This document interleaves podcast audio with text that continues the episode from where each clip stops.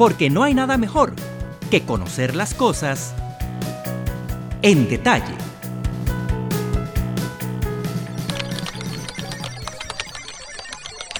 Estos sonidos llegaron para quedarse. La computación está inmersa en prácticamente todas las actividades humanas, aunque siempre asociamos a esta disciplina con una pantalla, un teclado y una unidad donde se almacena la información, lo que marca la gran diferencia son los programas que se utilizan y que no podemos ver físicamente, porque consisten en una serie de instrucciones que se le dan a la máquina para realizar tareas específicas. Estos programas son más conocidos por la palabra software, y los hay desde los más sencillos que se dedican a procesar textos hasta los muy complejos y específicos, como los que hacen simulaciones en tercera dimensión de eventos naturales. Un ejemplo de estos es el software que el Tecnológico de Costa Rica creó para el Observatorio Vulcanológico y Sismológico de Costa Rica, OPSICORI. Gracias a este software, los investigadores pueden recrear en tercera dimensión todos los sismos que se han registrado en el país durante los últimos 30 años y así comprender mejor la dinámica terrestre. Este software fue el resultado de un trabajo colaborativo entre dos universidades estatales para el beneficio del país y que no tuvo mayor costo que la inversión de tiempo y conocimiento de los equipos de investigación que lo desarrollaron pero probablemente usted sí ha tenido que pagar por la licencia del software que utiliza en su computadora. Y si no renueva su pago cada cierto tiempo, descubrirá que ya no contará con los mismos recursos o inclusive algunos documentos desaparecerán de su equipo. Sin embargo, existe una manera de contar con gran cantidad de programas seguros y gratuitos en su ordenador sin necesidad de caer en la piratería informática gracias a un movimiento mundial que promueve la libertad en el mundo de la computación, por medio del software libre.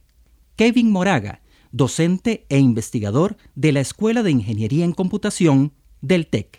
Software libre es una nueva forma, por llamarlo de alguna forma diferente, sería una nueva libertad, un nuevo derecho que nosotros como seres humanos tenemos conforme hemos ido avanzando, distintas revoluciones que hemos tenido, la revolución industrial, hemos ido aprendiendo nuevas cosas y cada vez hemos ido aprendiendo a que tenemos que defender nuestras ideas, la forma en que nos podemos expresar, si tenemos o no derecho a expresarnos, en el caso de la libertad de expresión.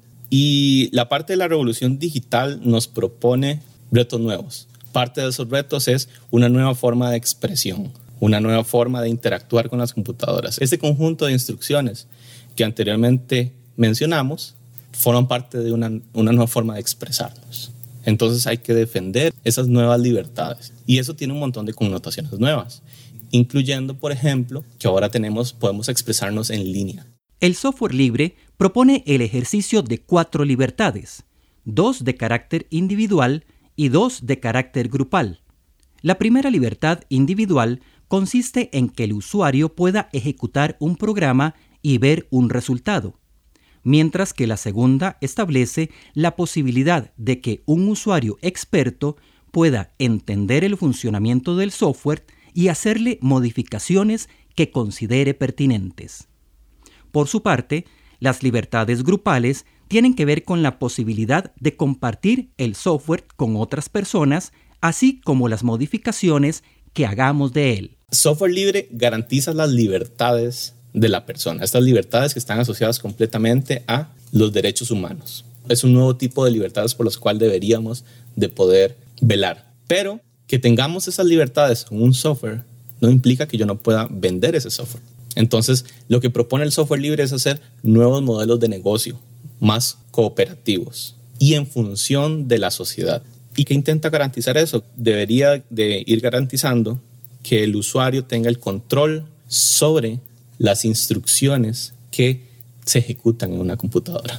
Entonces, por ejemplo, hay dos formas de ver esto. Uno es el usuario controlando qué hace la computadora y la otra forma, la única que queda es el software controlando qué es lo que hacen los usuarios. Que curiosamente con software no libre sucede. Aunque algunos piensan que el software libre es menos atacado por virus, Kevin Moraga aclara que sufre los mismos ataques que el software comercial, lo que hace al software libre mucho más robusto y resistente a los programas maliciosos es, precisamente, la libertad de que cualquier persona puede conocer su estructura y funcionamiento.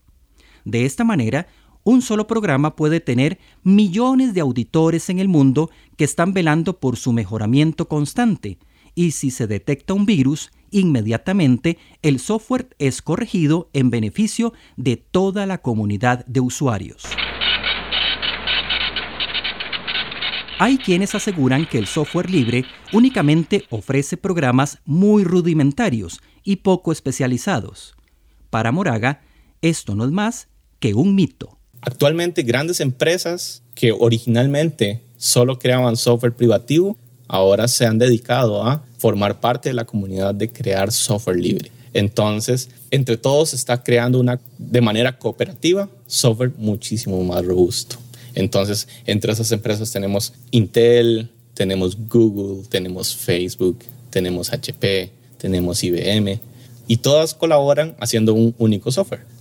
Entonces, que sean más robustas o no, creo que es un asunto de cuánta gente tiene la comunidad y qué tan colaborativo es el software que se está trabajando. Usualmente, la defensa de una libertad implica renunciar a ciertos privilegios. El software libre no escapa a esta realidad. Si optamos por utilizar este tipo de programas, debemos renunciar al software privativo y con ello comprender que algunos dispositivos, como cámaras e impresoras, no funcionarán con nuestros programas de uso libre. Gracias al trabajo colaborativo de millones de personas alrededor del mundo, es que podemos disfrutar de programas de computación que facilitan nuestra comunicación, apoyan procesos educativos, estimulan el pensamiento e inclusive nos recrean y divierten.